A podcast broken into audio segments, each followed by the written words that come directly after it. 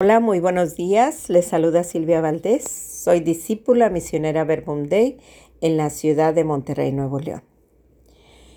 Y hoy comparto con ustedes desde el Evangelio según San Lucas, capítulo 9, versículos del 43 al 45, lo que Jesús me dejaba entender y guardar en el corazón. Dispongámonos a entrar en la presencia del Padre, del Hijo y del Espíritu Santo. Amén.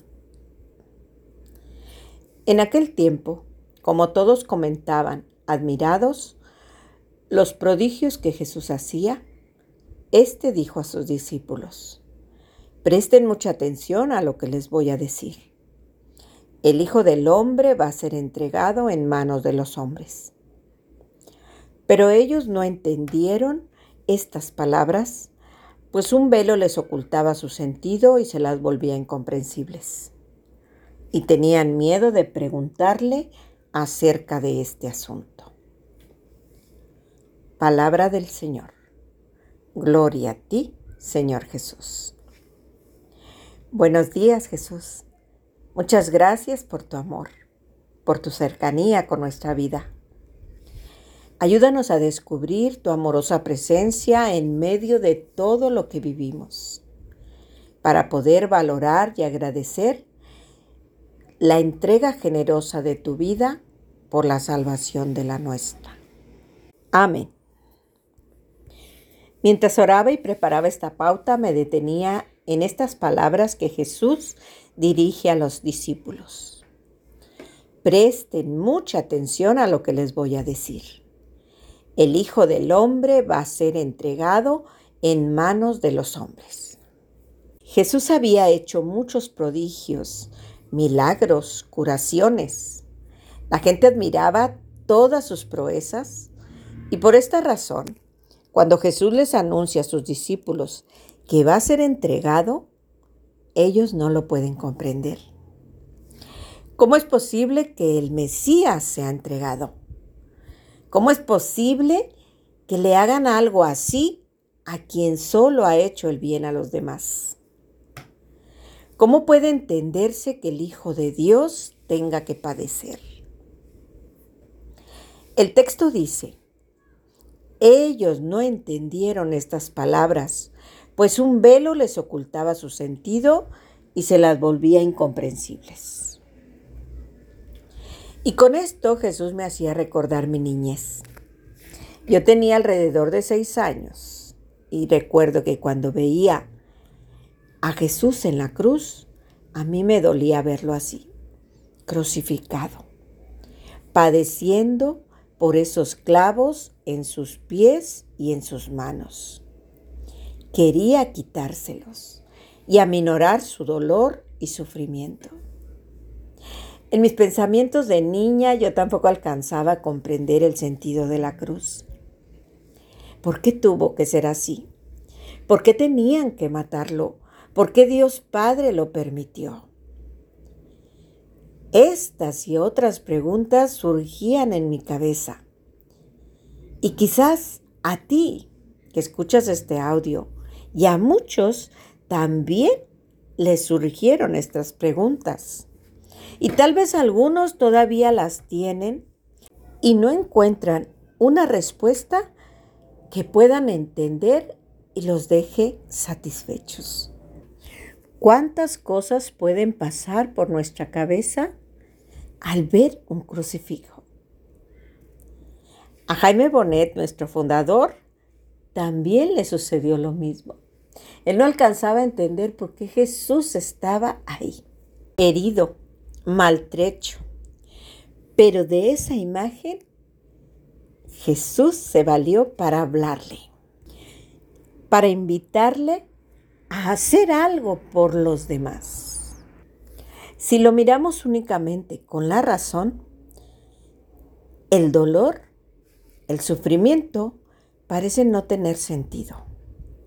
Pero si lo miramos más allá, el dolor y el sufrimiento están presentes en la vida. Nacemos en medio de llanto, el de la madre cuando da luz y el del Hijo para lograr que sus pulmones se abran y pueda comenzar a respirar por su propia cuenta. Hay dolor y sufrimiento en una enfermedad, ya sea propia o la de un ser querido, en la partida de nuestros familiares amados, ante la amenaza de un divorcio, cuando tenemos problemas financieros graves. Hay dolor y sufrimiento causado por un desastre natural, como los terremotos, las inundaciones, las erupciones de un volcán. Dolor y sufrimiento causados por el hambre, por las guerras, por no tener un lugar donde vivir por tener que salir de nuestro lugar de origen a causa de la violencia, del crimen organizado o de la falta de oportunidades de vida digna. Quedaba con la frase con que termina el Evangelio. Y tenían miedo de preguntarle acerca de este asunto. Y esto me hacía entender la invitación de Jesús. Silvia, no tengas miedo de preguntarme sobre esas situaciones de cruz que estás viviendo o las que viven los seres que tú amas. Su invitación a acercarnos a Él, a encontrar a su lado el sentido de la cruz que Él, por amor a nosotros, quiso abrazar. En las redes sociales circula una imagen que dice, no fueron los clavos los que sostuvieron a Jesús en la cruz, fue su amor por ti. Solo Jesús puede explicarnos el sentido salvífico de la cruz que Él aceptó. Y solo Él puede ayudarnos a entender y aceptar el sentido de la cruz que nos toca vivir a cada uno.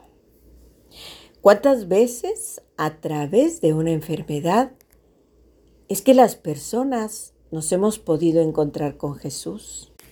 ¿Cuántos al pasar por una crisis matrimonial nos hemos dado cuenta de que la vida en el matrimonio no se trata de un yo, sino de un nosotros? ¿Cuántos hemos comprobado que un desastre natural saca lo mejor de nosotros mismos para ayudar a esos hermanos en desgracia, aunque no les conozcamos ni nos una con ellos un lazo de sangre. Es Jesús quien nos da las respuestas a los momentos de cruz que nos toca vivir. Es Jesús quien nos hace entender, pero necesitamos entrar en diálogo con Él preguntarle directamente y sobre todo escucharle en la oración personal y en la lectura de su palabra. Una vez más Jesús nos recuerda su promesa. Vengan a mí los que van cansados, llevando pesadas cargas, y yo los aliviaré. Pues queridos hermanos, Jesús está aquí y espera que reservemos un momento en este día y en todo momento de dificultad a que podamos hablarle con la plena confianza de que hablamos con el hermano y amigo que más nos ama.